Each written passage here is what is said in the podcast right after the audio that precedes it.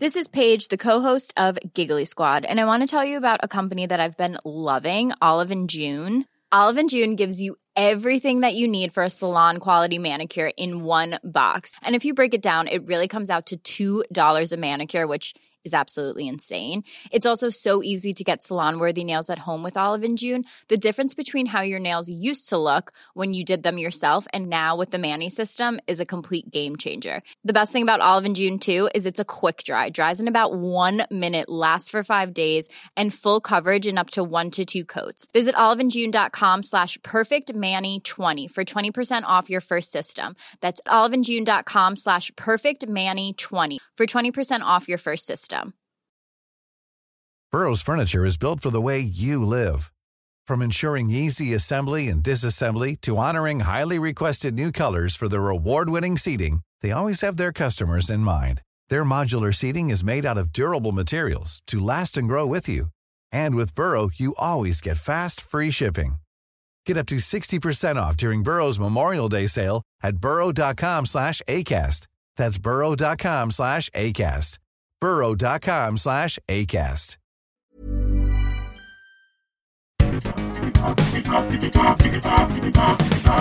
Digitalk, der Podcast rund um die digitale Welt mit Dominik Grote.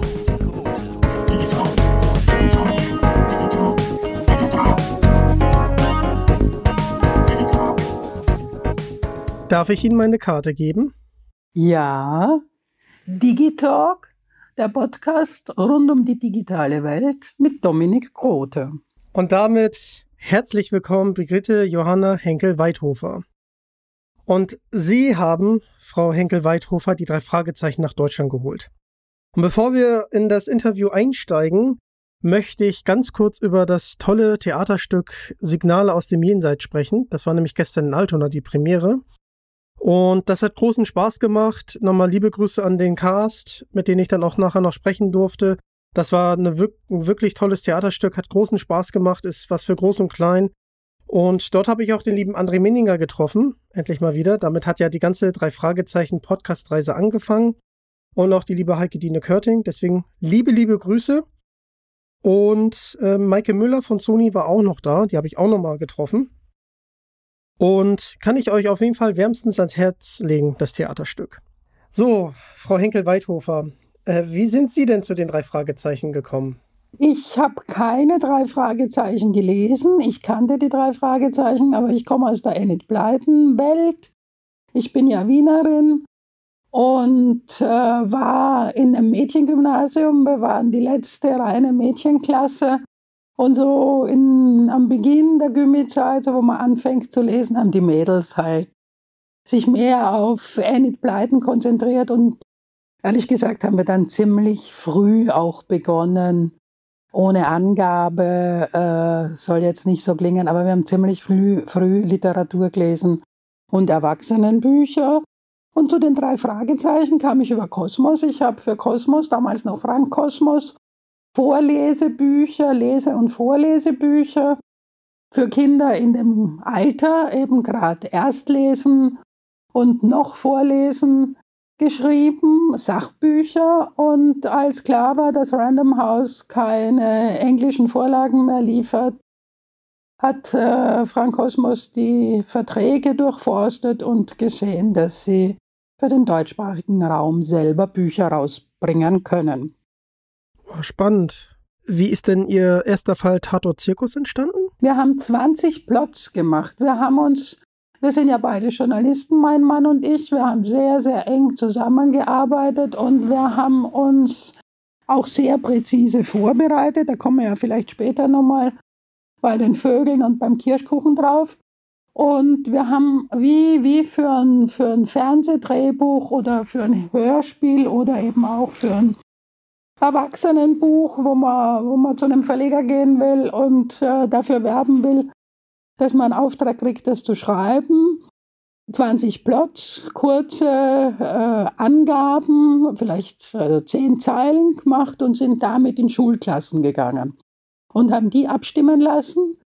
Acht Schulklassen und überraschenderweise, ich, ich habe viel anderes, ich dachte an Grusel, Oder äh, ich dachte, dass vielleicht rauskommt der verrückte Maler als erstes oder Geisterstadt. Und sehr überraschenderweise ist als erstes äh, mit den Punkten am höchsten gerankt da der Zirkus rausgekommen. Ach, das ist ja toll. Und das habe ich dann als erstes auch ja, geschrieben. Das ist ja wunderbar. Ähm, können Sie noch was zu der Schulklasse sagen? Welche Altersklassen waren das? Ja, die waren genau Leser. Das war so ein bisschen das Problem, wie wir die drei Fragezeichen übernommen haben, waren die der Zielgruppe enteilt. Da haben die äh, Redakteure in Amerika nicht aufgepasst. Die Zielgruppe sehen Sie auch an den Filmen zum Beispiel. Die Zielgruppe ist so alt, wie die Jungs mal alt waren. Also 11, 12, 10, 11, 12, 13. Sie wissen ganz genau natürlich als Fan, dass die Jungs inzwischen oder längst, was heißt inzwischen längst einen Führerschein haben. Das heißt, sie sind in Amerika mindestens 16. Sie haben mal mehr, mal weniger, als wir sie übernommen hatten, mal mehr Freundinnen, also jedenfalls Peter und Bob. und dann war irgendwie klar, dass eigentlich der Abstand zwischen Zielgruppe und den Jungs zu groß ist. Aber ich komme auch darauf nachher nochmal zurück. Ich bin jetzt rund um den Film mehrfach interviewt worden und ich glaube, dass dieser Abstand auch für die drei Fragezeichen und den Reiz der drei Fragezeichen spricht. To make a long story short, als wir sie übernommen haben, haben wir aber vom Verlag den Auftrag gehabt, dieses Delta wieder etwas zu schließen. Das heißt, äh, wir sind in erste, zweite Klasse Gymi gegangen und haben die gefragt, ich glaube, ich war auch in der letzten Klasse Volks äh, Grundschule, und äh, haben die gefragt, damit wir eben nicht mit jungen Erwachsenen über die drei Fragezeichen diskutieren, sondern eben wirklich nur mit Kindern. Oh, super. Das ist ja mega, mega gut. Und Sie haben da gerade schon ein paar Sachen angesprochen. Und man kennt ihn halt. Den Ruf des Rotorfliegenschneppers. Den haben wir ja Lüste Kirk zu verdanken, aber wie kamen Sie auf die Idee? Naja, Liz war schon mal dringend notwendig, weil Justus ja keine Freundin hatte. Und da fand ich, das geht schon mal gar nicht, weil dieses Klischee, dass der gescheite Pummel irgendwie keine Freundin haben darf, während diese wunderbaren Peters und Bobs und äh, Kellys und Elizabeths da durch die Bücher äh, wandern, habe ich mir gedacht, also Justus kriegt eine Freundin aus äh, Fragen der Gleichberechtigung schon. Und dann war das so, dass das mit diesem Rotbauchfliegenschnapper wirklich nicht einfach war. Ich wollte, das war unser Anspruch immer, dass die, die Angaben in den Büchern präzise sind. Also es konnte nicht sein, dass die Jungs von Ventura nach San Francisco in einer Stunde waren oder dass die Jungs, keine Ahnung, es gibt ja giftiges Wasser, dann nach Sidona mal kurz mit äh, dem Schiff fahren oder irgendeine andere Absurdität, sondern es musste alles, was da drin vorkommt, stimmen. Und deshalb musste ich bis hin zur Uni Hohenheim, wir sprechen ja von äh, einer Zeit ohne Internet, auch das gab es mal für die Jüngeren unter uns, äh, bis zur Uni Hohenheim gehen und herausfinden, was eigentlich um diese Jahreszeit und überhaupt für Vögel rundum oder nördlich von Los Angeles gibt. Und so kamen wir auf diesen Vogel, der nicht erfunden ist, sondern äh, ein real vorhandenes Mitglied der Fauna und Flora. Das finde ich super und ich finde es auch mega lieb, dass sie Liste Kirk, die wird ja gesprochen in den Hörspielen von Kirsten Dreger, dass er dann auch mal eine Freundin hat. Ja, das, das finde ich schön und Sie haben es auch gerade angesprochen, also diese realitätsnahe Erzählung ihrer Geschichten machen die Fälle, die sie auch geschrieben haben, so besonders. Und sie haben jemanden hinzugefügt, der gestern auch im Theaterstück Signal, Signal aus dem Jenseits auch da war. Der liebe Frank hat den gespielt, nämlich der Inspektor Kotter. Der kam ja in Tatos Zirkus das erste Mal vor und begleitet uns heute immer noch bei den drei Fragezeichen. Hatten Sie da ein Vorbild? Die Idee war, durch die Verjüngung der Jungs sollten im Umfeld der Jungs wieder Erwachsene auftauchen. Ich hatte eigentlich kein Vorbild, sondern heute einen vernünftigen Polizeibeamten soll es ja zu Zehntausenden geben, selbst in Amerika, auch wenn es viele andere gibt, aber die Mehrzahl ist sicher vernünftig. Und die, die, der Hintergrund war eben, wie andere Geschichten auch, die Erwachsenen haben die Jungs wieder geduzt. Die Jungs haben sich nicht wie junge Erwachsene über den Schrottplatz bewegt, sondern die haben mal wieder einen Geheimgang verwendet oder sind rausgeschlichen. Und dieser Erwachsene sollte eben auch ein Zeichen sein, dass die Jungs selber noch keine Erwachsenen sind. Da merkt man auch, dass die wirklich nicht erwachsen sind, sondern auch beim Schrottplatz mithelfen müssen und sich auch an Regeln halten müssen und auch irgendwie wieder rechtzeitig zu Hause sein müssen. Also genau. Oder eben schummeln, ne? was es ja auch gibt. Gibt es ja im, im Zwölfjährige schummeln auch schon mal und sagen nicht immer, ja, genau, da habe ich das Licht abgedreht und dann bin ich brav eingeschlafen. Aber es sollte eben so sein, wie aus, aus der Erfahrungswelt der Leser und Leserinnen es tatsächlich ist. Das ist Ihnen wirklich auch sehr, sehr gut gelungen. Und zu Inspektor Kotter habe ich nämlich noch eine Frage mitgebracht. Und zwar liebe, liebe Grüße an den lieben Christian Rodenwald. Der hat ja die Welt der drei Fragezeichen, die Welt der Hörspiele geschrieben. Und zu die Welt der drei Fragezeichen gibt es ein Quiz. Und da möchte ich Ihnen folgende Frage stellen. Ich glaube, die interessiert uns alle. Wie heißt Inspektor Cotter mit Vornamen? A. Kevin, B. Kelvin, C. JK, D. Das bleibt geheim. Kandidatin bekommt null Punkte. Ich habe keine Ahnung. Okay. Ich fand es witzig, dass in Folge 159, dann nochmal liebe Grüße an Marco Sonnenleitner, Nacht der Tiger, müsste das sein. Dort wird zum Schluss, wird das auch nochmal aufgegriffen und man weiß es halt wirklich nicht. Okay, dann kommen wir auch direkt zum nächsten Fall in Der verrückte Maler. Wird erwähnt, dass im Rolls-Royce immer Visitenkarten der drei Fragezeichen aufbe aufbewahrt werden. Ähm, was hat Sie bewogen, diesen Fall zu schreiben? Da kommt wieder das äh, vorher schon äh, erwähnte Ranking ins Spiel. Es war einfach Fall Nummer zwei in dieser Liste, die die Schüler und Schülerinnen dank ihrer Punkte erstellt haben. Und dann kommen wir zu einem Fall, der hat mich so ein bisschen an Agatha Christie äh, erinnert. Spuk im Hotel. Ich finde ihn großartig erzählt, man hat viele verdächtige, überraschende Wandlungen. Hat sie denn Agatha Christie inspiriert? Soll ich die ganze Wahrheit erzählen? Wenn Sie das möchten, klar. Ja, ich kann das. Das, das stimmt insofern, als das, ich habe ja schon erzählt, ich habe das sehr eng gemeinsam mit meinem Mann gemacht. Wir haben uns die Fälle aufgeteilt, wir haben uns die Arbeit geteilt wir haben auch das so gemacht, wie wir, also das, was wir besser können. Mein Mann kann zum Beispiel besser Rechtschreibfehler rausmachen. Deshalb hatte er dann auch die Manuskripte nochmal ganz zum Schluss, damit die auch weitgehend oder im Idealfall völlig fehlerfrei abgegeben sind. Und bei Bug im Hotel, und das freut mich, und das haben Sie gut erkannt, äh, das, das, da ging der rote Faden so ein bisschen verloren.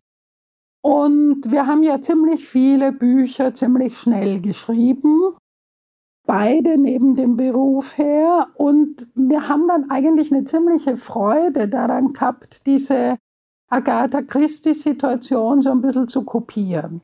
In allen anderen Fällen oder in fast allen anderen Fällen, in Geheimnis der Särge, ist es auch nochmal ein bisschen so, aber ist wirklich vor dem Schreiben völlig klar, wie's, was in Kapitel 1 passiert, was in Kapitel 2 passiert, wie es weitergeht oder wie es weitergehen soll. Was nicht heißt, dass man sich jetzt irgendwie jede fantasievolle Wolte während dem Schreiben irgendwie sofort abhackt. Aber zur Sicherheit gibt es ein ganz klares Netz und einen doppelten Boden, wie der Fall läuft.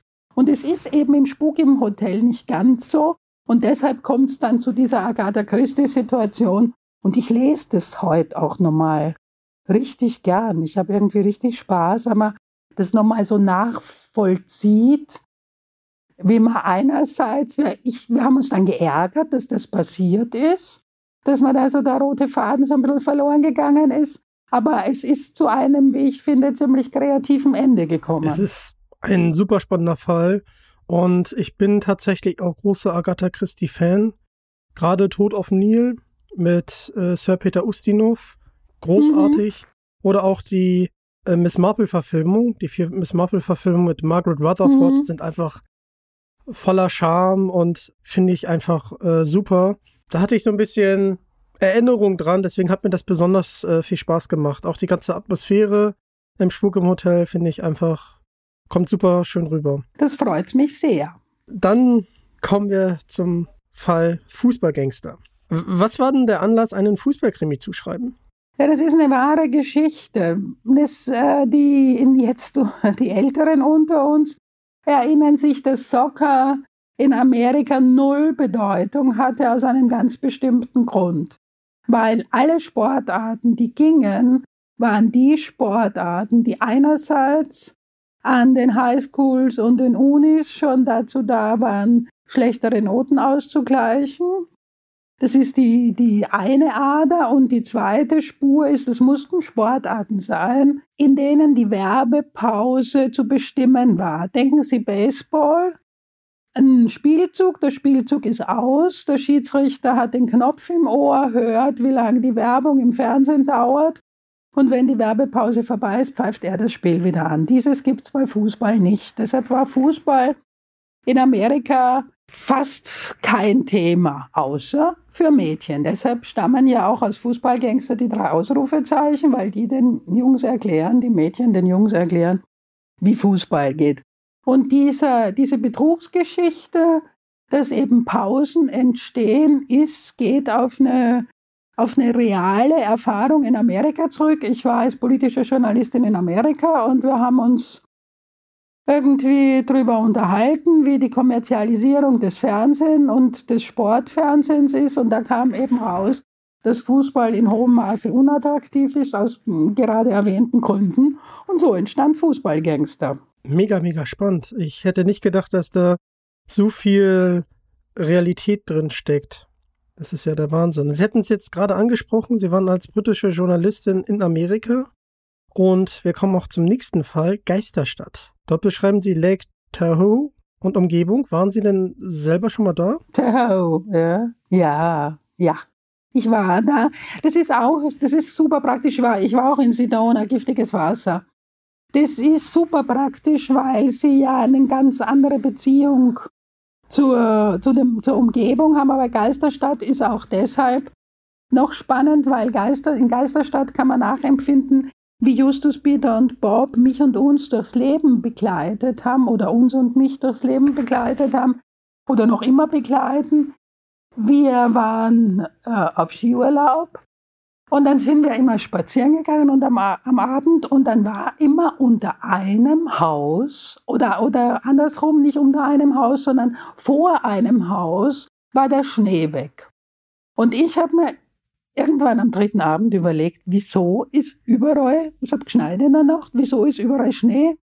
Und vor diesem Haus keiner. Und dann stellte sich heraus, dass drunter ein Keller ist und der Schnee schmilzt, weil es von unten warm hochgeht. Und so finden die Jungs ja, naja, wir verraten jetzt keine Krimi-Enden. Nee, das machen wir nicht. Für das alle, die Geisterstadt noch nicht kennen. Das machen wir nicht, aber es ist sehr, sehr zu empfehlen. Auch das Hörspiel, das kommt, diese ganze Atmosphäre, wow. Also, ich habe sie tatsächlich gestern auf der Rückfahrt von Altona äh, nach Hause mhm. gehört und fand es einfach super. Und dann kommen wir zu etwas, und da bin ich Ihnen sehr dankbar, Frau Henkel-Weidhofer. Sie haben uns die Europareise beschert. Genau. Und das ist einfach etwas, das gab es da halt noch gar nicht. Und es ist halt einfach schön, wie sich diese Europareise durch die einzelnen Fälle äh, ziehen. Es gibt nämlich insgesamt vier Teile zur Europareise. Und der Start beginnt ja in London mit Diamantenschmuggel. Und ich liebe London. Und mit zehn habe ich alles verschlungen über London und auch Diamantenschmuggel mehrmals angehört.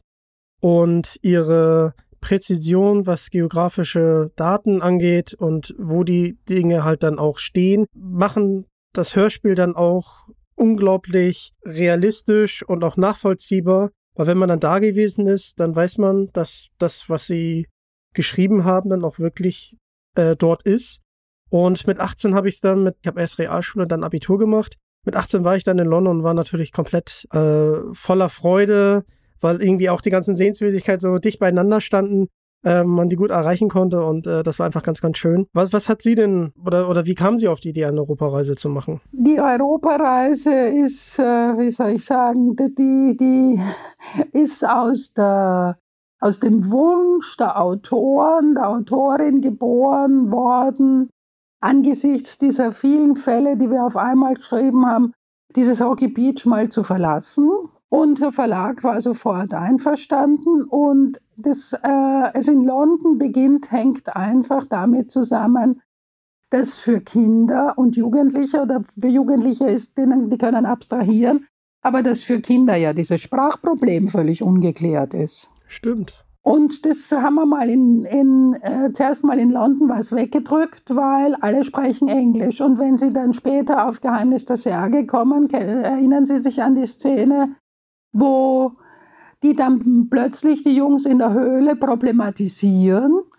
dass sie ja Deutsch, nicht Deutsch reden und dass aber die Höhlenfrau jetzt auf einmal mit ihnen Englisch redet. Also ich wollte, deshalb gibt es auch Alexandra und deshalb tritt Alexandra, die sie ja in Rom kennenlernen, in die Schattenmänner, tritt Alexandra dann im Geheimnis der Särge auch nochmal auf, weil das ja irgendwie mit dem Thema Sprache gelöst werden musste. Man konnte ja nicht einfach so tun, als wären die äh, in der Lage, wie in der Bibel äh, nach Pfingsten mit fremden Zungen zu reden und alles zu verstehen. Also das, das ging nicht und ich finde, das geht in Büchern für Kinder schon mal dreimal nicht. Auch wenn die Kinder schon an der Schwelle zu, zu jungen Erwachsenen oder zu Jugendlichen sind. Und deshalb kam das zuerst, London, dann in, in Schattenmänner wird ja auch problematisiert, wie sie da mit dem, mit dem Italienisch umgehen. Und dann kommt halt Alexandra ins Spiel für die letzten beiden im deutschsprachigen Raum, wobei Schatten, äh, Blödsinn, Schatz im Bergsee, nicht Schatten, Schatz im Bergsee ist eingeschoben, weil die Schweizer Fans unzufrieden waren und sich nicht abfinden wollten mit der Vorstellung, dass die Jungs nach nur drei Fällen und keinem, der in der Schweiz spielt, wieder nach Hause fliegen. Das finde ich, finde ich auch me mega schön. Das Tolle ist ja auch an Geheimnis der Säge, um da nochmal ganz kurz zurückzukommen, dass sie dort in den Höhlen eine Lesung gegeben haben. Ja, ja, das ist ganz wunderbar. Kann man auch, mit Geheimnis der Särge kann man auch über die Schwäbische Alb wandern. Das stimmt alles wie sie dann da runtergehen von der tiefen Höhle und wie sie nach Leichingen kommen und so weiter und so fort. Toll, da muss ich unbedingt mal hin. Wie, wie war es denn für Sie, äh, in den Höhlen eine Lesung zu geben? Naja, für mich war es schön, aber für die Kinder war es natürlich noch schöner.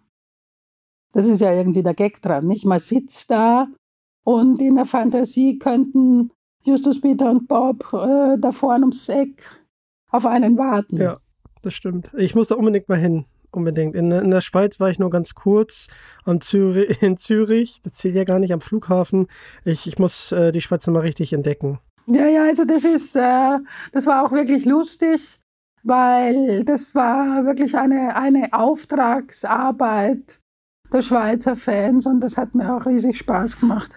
Das freut mich. Das merkt man, das merkt man dem Fall auch an. Also, dass sie da mit voller Herzblut dabei waren. Dann kommen wir zu etwas, was heute auch zu den drei Fragezeichen gehört. Und zwar Peters Dietrich-Set. Wie, wie kamen Sie denn auf Peters Dietrich-Set? Naja, die müssen ja da irgendwie reinkommen. Nicht? Die mussten ja in den, in den Wohnwagen von Mary Di Domenico. Und äh, nachdem es wahrscheinlich nicht mit Geisterhand auflegen und Schloss öffnet sich möglich war, äh, haben wir das halt mit äh, so ist ja irgendwie ziemlich naheliegend. Dieter hat auch keine langen Locken, kann es nicht mit einer Haarnadel versuchen. Mhm. Eine Büroklammer haben sie nicht dabei, also haben sie sich als richtige Detektive ganz wunderbar äh, ein Dietrich-Set angeschafft. Das ist mega. Und wie ist das für Sie, dass heute dieses Dietrich-Set immer noch Verwendung findet? Naja, das ist so wie der Kirschkuchen. Da kommen wir ja gleich zum Kirschkuchen. Als wir mit Dreckiger Deal aufgehört haben, war das ja so, dass, also das sollte nicht so ein Cut sein, das hat sich dann aus vielerlei Gründen ergeben. Eigentlich sollte ja ein Team gebildet werden aus Autoren und Autorinnen und das war dann so, dass ich mir schon überlegt habe, was wird eigentlich jetzt überleben? Wenn, wenn dann viele schreiben und wenn ich mich dann vielleicht auch so rausschleife, was bleibt eigentlich? Und ich war schon ziemlich sicher, dass das mit diesem Mädelsansatz, die Mädels sind, sind auch wichtig und eben nicht nur schmückendes Beiwerk, das, das äh, freut ja auch viele Fans bis heute nicht, dass das ein bisschen schwierig sein wird, das durchzuhalten.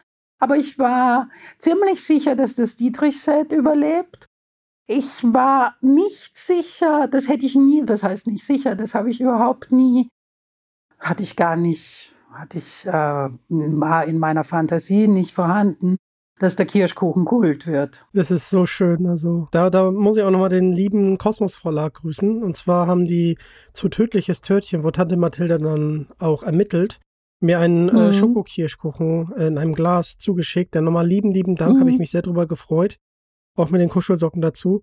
Und äh, dieser Kirschkuchen, äh, Sie haben es schon gesagt, der ist einfach Kult und das ist äh, einfach schön. Aber es hängt halt auch wieder damit zusammen, wenn ich Sie da kurz unterbrechen darf, dass um die Jahreszeit, in der Tatort Zirkus spielt, also da ist nicht Winter und da ist nicht jetzt hitziger Höchstsommer, dass es da halt Kirschen gibt. Das ist recherchiert. Ich hätte Tante Mathilda auch ein, also Marillen wäre schwierig im deutschsprachigen Raum, weil Marillen und Aprikosen, die Österreicher lesen ja nicht so gern Bücher, in denen äh, Früchte dann anders heißen. Also um solche Sprachbarrieren habe ich mich rumgeschummelt. Aber Kirschen gibt's und deshalb ist es kein Apfelkuchen und kein Zwetschgenkuchen und kein Birnenkuchen, sondern ein Kirschkuchen. Und es haben sich mal auf Einladung von Kosmos alle noch lebenden Autoren in Stuttgart getroffen. Ist schon einige Zeit her, war total schön. Auch die Amerikaner. Und die Amerikaner waren ganz scharf auf europäische Kirschkuchenrezepte. Und dann haben wir noch ganz viele Rezepte gesucht. Es gibt ein sehr schönes französisches Rezept, Clafoutis. Und dann gibt es aber so ein, so ein ähnliches schwäbisches Rezept, das heißt Kirschmischel nach Michael. Und jedenfalls haben wir noch ganz viele Kirschkuchenrezepte ausgetauscht. Das ist total schön. Jetzt kriege ich total Hunger drauf.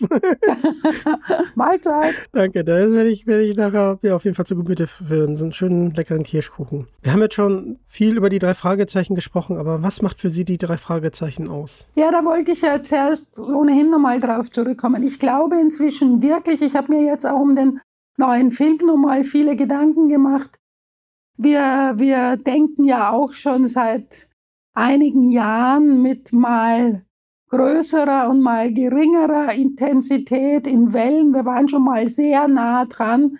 Dann äh, kam aber was dazwischen an ein Theaterstück, und zwar an ein Theaterstück zum Thema Geheimnis der Särge. Äh, und ich habe mir jetzt über den Film nochmal gedacht, was, was ist eigentlich dieses dieses Familienkunststück, das die drei Fragezeichen ja vollbringen von ich gehe in, in vierte Klassen lesen, ich gehe manchmal sogar in Lesenächte in dritte Klassen, jetzt erst vor Ostern wieder, weil, weil schon Drittklässler so begeistert sind und, und die, die Väter aber auch und so, sogar die Großväter. Und ich glaube schon, dass der Reiz diese Nähe zum Erwachsenenleben ist. Weil sie eben so, sie sind, sie sind selbstbewusst, sie sind zwar jünger geworden, wie wir das ja sollten, sie jünger machen, aber sie sind selbstständig und sie geben schon so beim Lesen so, einen, so einen Eindruck, ja, wie das bald sein wird im Leben der Leser. Und ich glaube, das macht einen großen Reiz aus. Mhm. Äh, Finde ich auch. Und was auch noch einen großen Reiz ausmacht, ist halt einfach dass es Teil der Kindheit ist und dass man das dann den Kindern dann weitergibt und dass es dann wiederum das sowieso, ja, ja, klar. Teil der Kindheit ist. Und deswegen war das total schön, auch bei den Live-Shows, jetzt bei der Dunkel Taipan, dann nochmal liebe Grüße an Kai äh, Schwind, der Tourregisseur. Mhm. Da hat man ja gesehen, welche unterschiedliche Generationen und Altersgruppen da angesprochen werden. Ja, ja. Das ist einfach schön, dass dann bei denselben ähm, Szenen dann geklatscht wird und äh, dass alle das Fansein dann rauslassen. Das ist einfach eine ganz, ganz tolle Atmosphäre. Ich habe auch einen Lehrauftrag an der Hochschule der Medien oder jetzt an der Uni Stuttgart Und wenn wir dann uns so halt ein bisschen aus unserem Leben erzählen, drei Fragezeichen gehen immer, sind immer alle begeistert, wenn sie hören, äh, 16 drei Fragezeichen. Das ist ganz wunderbar. Ich hätte auch noch gern, aber das hat sich inzwischen überholt, weil da, da, da waren wir gerade dran nach dreckiger, nach dreckiger Deal. Äh, es hat sich jetzt überholt, weil man den Begriff ja gar nicht mehr verwenden darf. Ich hätte noch gern eins über die Formel 1 geschrieben. Ich hatte auch schon eine schon damals ziemlich ökologische Idee, wie übrigens ein giftiges Wasser auch. Da bin ich auch stolz drauf, dass ich so früh schon so einen vergleichsweise ökologischen Krimi geschrieben habe. Und die Formel 1 hätte sich da auch rumgeschlagen mit äh, schon damals mit, mit Spritproblemen und ökologischen Fragen und, und Betrug. Und dann wollte ich wegen Justus immer noch mal überlegen, ob man nicht in diese Unterwasserurwälder vor der kalifornischen Küste eintaucht, weil Justus ja bekanntlich ein guter Schwimmer ist. Und dann gab es noch so eine Idee, äh, verkaufte Kinder wo, wo Eltern ihre, also auch ein Sportkrimi, wo Eltern ihre Kinder in eine Tennisschule zwingen und die drei Fragezeichen, die dann äh, befreien und also es hat noch es hat noch verschiedene Ideen es hat auch ja in diesen diese Schulplots die waren ja 20 da ist auch noch was übergeblieben und jetzt wäre aber meine, meine Priorität schon, dieses Theaterstück auf die Bühne zu bringen. Und zwar eben auf ein Geheimnis der Särge. Wow. Können Sie da schon was verraten? Ist das schon in näherer Planung oder? Ja, das war schon mal sehr weit. Also wir haben äh, eine, wir haben einen ziemlich genauen Ablauf, ziemlich genaue Vorstellungen, wie das ausschaut, die Welt oberhalb der Höhlen und die Welt unterhalb. Und äh, also es gibt auch eine, es gibt eine Liste, wer aller mitspielen würde, die Höhlenfrau natürlich und die Jungs. Und jetzt muss man mal schauen, ob man das gebacken kriegt. Ich würde mich auf jeden Fall freuen, davon zu hören. Sie würden eine Einladung kriegen. Oh, lieben, lieben Dank. Als Premierengast. Oh, ich bin total gerührt gerade. Es freut mich. Und ich werde natürlich kommen, klar. Wunderbar. Wunderbar. Jetzt schauen wir mal. Dann schauen wir mal. Dann äh, würde ich gerne auch mit Ihnen ein Bild machen, so als Erinnerung. Ja. Super. Das, das, ist sehr schön. Äh, die drei Fragezeichen, Sie hatten das ja schon angesprochen, die sind ja in vielerlei Hinsicht vertreten. Auch jetzt als Live-Tour. Waren Sie denn selber schon auf einer Live-Tour? Ich war, ja, ja, ich war mal. Die waren in Stuttgart und ich war. Also Sie waren da und äh, wie fanden Sie das äh, Stück? Ja, also ich finde alles. Ich, ich, ich finde ich es super. Ich finde alles super. Ich finde manche Kassetten, also manche äh, Kassetten, haha, also Hörspiele, heute nicht mehr Kassetten oder wieder Kassetten, weil es ja unglaubliche Kassettensammler gibt. Ähm, ich finde manche äh, Übertragungen in die Hörspielform gewagt, aber ich finde alle unglaublich interessant und ja, es ist ein, man merkt, dass es ein anderes Medium ist. Es ist, es ist nicht das Buch. Mhm, das merkt man. Ich habe die beiden zwar schon gegrüßt, also Heike Diene und André äh, Minninger, aber die machen da einfach einen großartigen Job.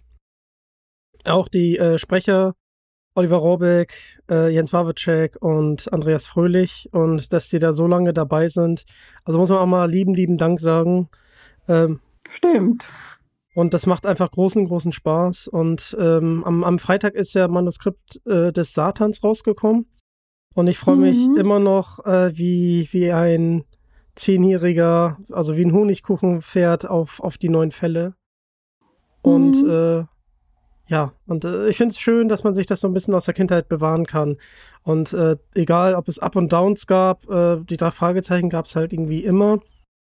Ähm, und das ist halt was Schönes, finde ich.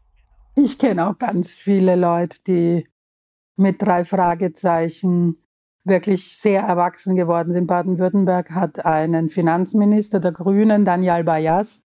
Der war vorher Bundestagsabgeordneter aus Heidelberg für die Grünen im Bundestag. Und als der 21 hier antrat als Finanzminister und sich präsentierte, sein Vater war Kollege, Journalist beim SWR, und äh, die Mutter ist Heidelbergerin. Und als der dann da ankam und äh, so mit, mit uns landespolitischen Journalisten und Journalisten so ein bisschen geplaudert hat, war dann die letzte Frage. Und jetzt wollte ich nur wissen, wer ist Frau Henkel-Weithofer? Mein Lieblingsfall ist späte Rache. Also da ist ein ganz großer drei Fragezeichen. Oh, das ist schön. Das ist schön. Genau. Mein, mein Lieblingsfall, das habe ich schon ganz häufig angesprochen, ist Tödliche Spur Mhm. ähm, von, von, von André Marx, einfach weil der so actiongeladen ist und ich als Zehnjähriger das einfach auch spannend fand, dass dann Mhm. äh, diese Form des Erzählens äh, dann das auch zu den drei Fragezeichen schafft. Und als Dreiteiler, da gab es ja auch einige, finde ich Feuermond einfach wow. Ja. Also Ja, ich finde auch die europäischen Fälle schon herausragend. Also die habe ich auch wirklich gern. Lese ich auch nochmal gern so ein bisschen hinein. Mhm. Und da, äh, ich muss es jetzt auch lesen, äh, Die Spur der Toten von André Minninger. Das ist ja der vierte Mhm. Fall mit Clarissa Franklin. Da freue ich mich auch schon sehr drauf. Bin ich sehr, sehr gespannt. Mhm.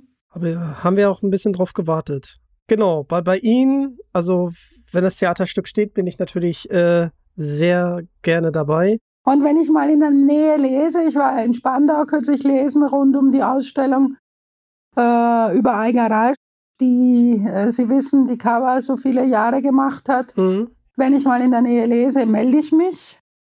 Und äh, wenn Sie mal in der Nähe sind, melden Sie sich. Dann gehen wir zum Kosmos. So machen wir das, so machen wir das. Da noch, ne- da noch eine Sache mit Eiger Rush. Also, Sie hatten das ganz kurz angesprochen. Einfach äh, der Wahnsinn. Die hat ja auch ihre Bücher, die Cover dafür erstellt. Und äh, haben Sie mit der auch eng zusammengearbeitet? Ja, die, die haben wir ja übernommen. Die hat ja von Anfang an, die hat die, das Schwarz erfunden. Das ist, ist auch sehr, es ist sehr spannend, mal sich mit Eiger zu befassen und mal auch in die Ausstellung zu gehen. Die war wirklich eine große Künstlerin. Und die hat die, die Cover gemacht, solange sie konnte. Und zwar alle. Ähm, Und es gibt ja auch dieses wunderbare Buch, die geheimen Bilder der drei Fragezeichen, das für drei Fragezeichen-Fans auch wirklich sehr, sehr schön ist, weil da ja die Alternativcover, ihre Alternativvorschläge veröffentlicht werden. Und dort wird dann natürlich auch ähm, Silvia Christoph erwähnt, die auch einen Mhm. ganz tollen Job macht. Und seit neuestem ist ja auch Andreas Ruch dabei. Und äh, das also ich finde das bewundernswert, äh, wie die die Cover gestalten. Das ist einfach der Wahnsinn. Und da ist es auch so, dass so ein bisschen wie beim Kirschkuchen, Eiger hat sich wahrscheinlich nicht vorgestellt, dass das Schwarz überlebt, als sie das damals vorgeschlagen hat. Weil es hätte ja schon sein können, Kinderbücher, der schwarze Einband, dass man irgendwann mal sagt, also jetzt haben sich die Zeiten geändert und jetzt machen wir, da ein bisschen eine Relance und ob das jetzt da bei dem Schwarz bleibt, das muss man sich mal anschauen. Aber das Schwarz, was, was damals als die ersten drei Fragezeichen mit dem schwarzen Cover erschienen, wirklich eine, eine große Sensation war, dass man das gemacht hat. Es hat sich gehalten, wurde auch Kult. Wurde auch Kult. Ja, und ich finde es auch schön, dass das Igar Rush äh, mit den drei Fragezeichen auch so jetzt in Verbindung gebracht wird. Mhm. Und äh, der liebe Boris Pfeiffer hat mir das Buch Im Schatten des Ruhms zugeschickt. Ja, Es ist großartig und äh, ich kann so viel verraten, dass ich mit dem Nachlassverwalter äh, auf jeden Fall nochmal äh, sprechen werde. Im Podcast natürlich. das machen sie, das wird alle sehr interessieren. Der kann sehr, sehr viel ganz wunderbar erzählen und macht ja auch diese sehr schönen Ausstellungen, diese Tour durch die Republik mit diesen schönen Ausstellungen. Genau. Und äh, da freue ich mich auch schon sehr drauf. Und ja, abschließend, äh, wir kommen nämlich langsam zum Ende. Also abschließend äh, möchte ich einfach Danke sagen, dass Sie so viele tolle Impulse in die drei Fragezeichen Welt gesetzt haben. Und ähm, Sie, Sie haben ja damals alleine, also äh, mit Hilfe Ihres Mannes, quasi 16 Mhm. Bücher geschrieben. Genau. Und äh, das ist halt einfach der, der Wahnsinn. Und, und ohne sie wird es die drei Fragezeichen der Form, wie wir sie jetzt kennen, wahrscheinlich nicht geben. Deswegen einfach mal, äh, ich denke, da spreche ich auch im Namen aller Fans, einfach lieben, lieben Dank, Frau Henkel-Weithofer. Das freut mich sehr. Ja, wahrscheinlich hätte Kosmos schon jemand gefunden. Aber wahr ist, dass wir dadurch, dass wir Journalisten sind, erstens mal ziemlich genau wussten, worauf wir uns einlassen und auch wussten, ob wir uns das zutrauen sollen oder nicht, obwohl es immer neue Herausforderungen gab. Und ja, das glaube ich auch, also ohne jetzt da überheblich zu sein, dass wir einen Mosaikstein in diese, einen Mosaikstein in diese drei Fragezeichen Welt gesetzt haben. Und ich nochmal, wenn ich äh, noch einen Werbeblock frei habe, dann würde ich nochmal werben für giftiges Wasser. Also mein Lieblingsfall ist ja Geheimnis der Särge. Mhm. Aber giftiges Wasser finde ich schon auch, tja, wie soll ich jetzt sagen, ziemlich gut. Ziemlich gut. Also, wie gesagt, Sie können da gerne jetzt noch weiter Werbung für machen. Also, der Blog ist ja, unbegrenzt. Der Werbeblock, der Werbeblock ist jetzt vorbei, aber ich äh, anempfehle allen, da mal hineinzuhören oder hineinzuschauen. Ja, dann freue ich mich auf das äh, Theaterstück und äh, wenn Sie dann bei einer Lesung bei mir mal in der Nähe sind oder ich bin mal bei Ihnen in der Nähe. Ich werde höchstwahrscheinlich auf die Frankfurter Buchmesse kommen. Ja, da haben wir schon drüber geredet. Da muss man mal schauen, ob wir, ob sich unsere Wege kreuzen, wie wir das organisieren. Genau, so machen wir das. Also lieben, lieben Dank, Frau Brigitte Johanna Henkel-Weidhofer. Und ich habe es äh, unserem Azubi versprochen, als ich ihm erzählt habe, dass ich Sie interviewen darf. Also liebe, liebe Grüße, Lasse. Äh, du machst dich toll äh, in der Bibliothek. Ich arbeite ja in der juristischen Bibliothek. Mhm. Und da auch nochmal liebe Grüße an Lasses Vaters, äh, der auch nochmal eine extra Runde dreht, nur um den Podcast zu Ende zu hören. Äh, das finde ich total lieb. Und da geht nochmal liebe, liebe Grüße raus. Ja, und liebe Grüße an alle Fans. Genau. Auch liebe Grüße an alle Fans natürlich. Ich bedanke mich herzlich. Sehr, sehr gerne. Und damit kommen wir auch zum Schluss. Ihr wollt noch mehr von Digitalk hören? Dann schaltet nächstes Mal gerne wieder ein. Folgt mir auf Social Media, lasst ein Abo da, um keine Folge mehr zu verpassen. Link ist in der Beschreibung. Das ist der Weg. Danke, dass ihr Teil davon seid. Und damit bin ich raus. Tschüss.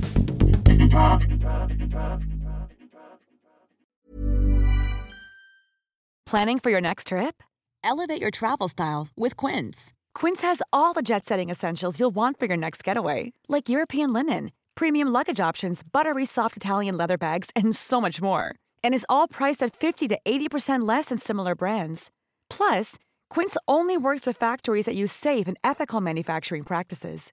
Pack your bags with high-quality essentials you'll be wearing for vacations to come with Quince. Go to quince.com/pack for free shipping and 365-day returns.